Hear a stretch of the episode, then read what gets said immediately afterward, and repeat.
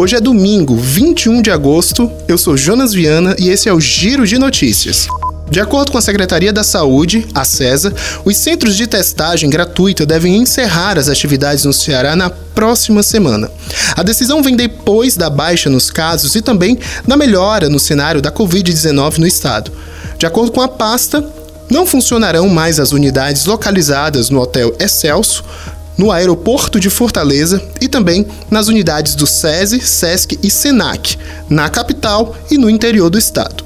Com isso, o último dia de testes gratuitos de Covid-19 aconteceu na última sexta-feira, dia 19 de agosto. Vale ressaltar que a população continuará tendo direito a testes gratuitos para Covid-19 nas unidades públicas de saúde do Ceará. Segundo a secretária executiva de Vigilância em Saúde da CESA, Sara Mendes, caso haja um novo crescimento de casos de Covid-19 no estado, os locais podem ser novamente reativados.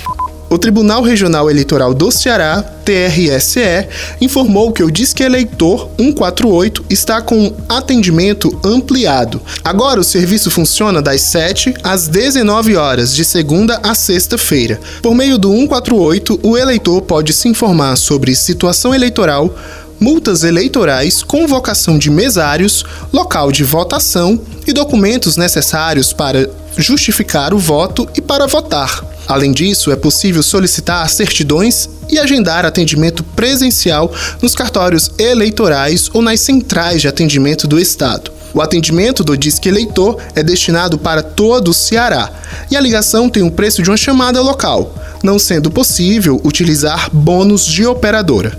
O eleitor também pode obter as informações sobre as eleições no site do TRE.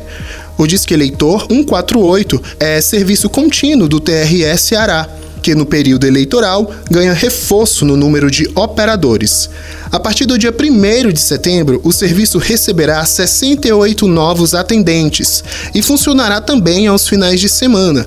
Haverá então efetivo de 83 pessoas contratadas. Compõe ainda a equipe do Disque Eleitor seis servidores da seção de apoio ao atendimento ao eleitor, do TRE, que também é responsável pelo treinamento dos operadores. Com o reforço, o Disque Eleitor terá capacidade de 10 mil atendimentos diários.